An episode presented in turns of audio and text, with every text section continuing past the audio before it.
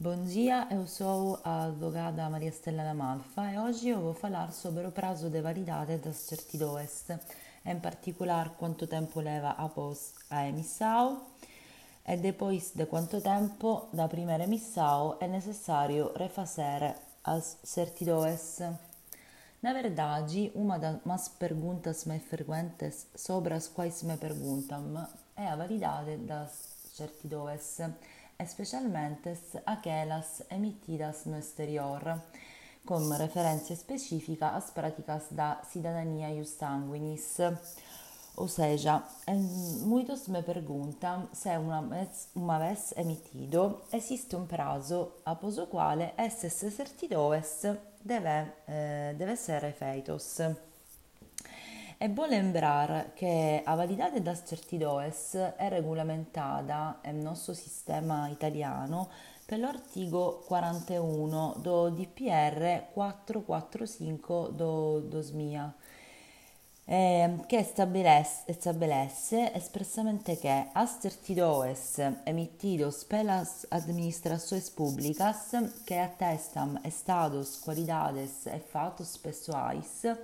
não sujeitos a modificação tem validade limitada. As demais certidões são válidas por seis meses a partir da data de emissão, se a disposições legais ou regulamentares não fornecem, fornecem maior validade. En outra palavra, se eh, as indicações contenidas no, na certidões não estiverem sujeitas a modificações, a certidão não expirará e será válido para sempre. Caso contrário, tem duração de seis ou a specificada em outros regulamentos. Eh, pensa na certidão de nascimento ou obito para entender o significado da norma. Que necessidade haveria, por exemplo, para solicitar a emissão de uma nova certidão de nascimento emitida, por exemplo, em 2006 relativa a um descendente nascido em 1900? Que novas informações devem conter? Além disso, sublinha-se que a, a possível oposição da redação relativa à eh, duração de seis meses nestas certidões deve ser considerada como não asfixiada, uma vez que é contrária aos dados normativos. Alguém pode objetar que esta regra, no entanto, se aplica apenas a certidões emitidas por um organismo público italiano e invece eh, não. De facto, não só por um lado, na aplicação de regras existem critérios hermenêuticos contenido, contenidos nos artículos 12 das disposições preliminares do Código Civil, civil incluído a interpretação analógica,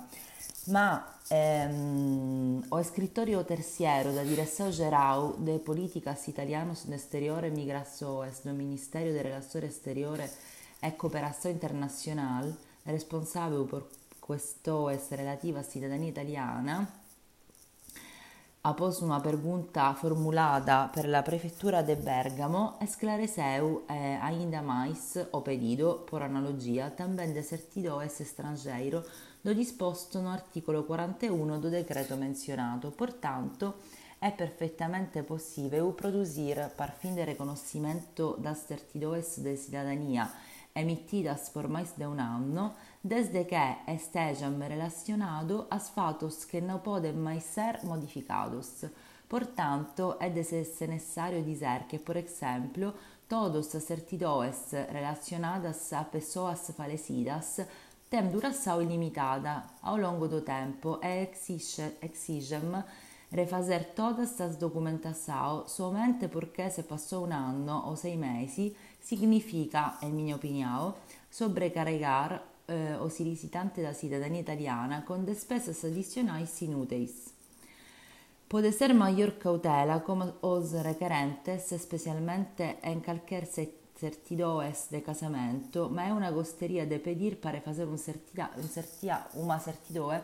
emitida em 2018 e 2020, se não over altera soe. Além disso, come referência aos processos judicial, deve-se lembrar que o processo é regido per l'onus da prova, de que a parte deve fornecer, pro, de que a parte deve fornecer prova de seu direito, e in particolare nos processos de cidadania ius sanguinis, a prova de filiação come descendente italiano, em que o juiz avalierà o contenuto del documento e não a data do documento. Accrescento un'osservação, a procuração non se quer tem un prazo, poi è emitida, dependendo de geral o especial, especial para executar certos autos o processo ou para uma série indeterminata de disputas e, portanto, non è necessario farlo nuovamente após un anno.